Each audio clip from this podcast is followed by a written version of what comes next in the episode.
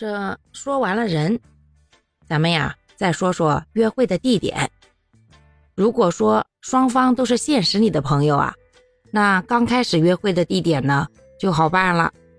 选一个大家都觉得不错的地方。毕竟呀，氛围好一点，那更容易培养出感情嘛。现实生活中本来就认识了，又愿意跟你单独出来约会啊，本身就向你释放了一个信号呀，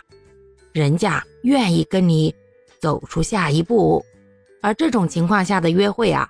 就是通过各种细节来进一步观察双方，看看在日常生活的相处中，两个人之间有多少共同点。又有多少不同的地方，或者说是完全相反的地方，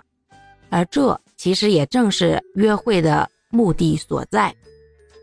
毕竟名不正言不顺的，那也不能到对方家里去啊。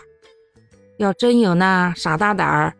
啥还没有聊成就往人家家里天天跑的，最后要是成了，那还一切好说；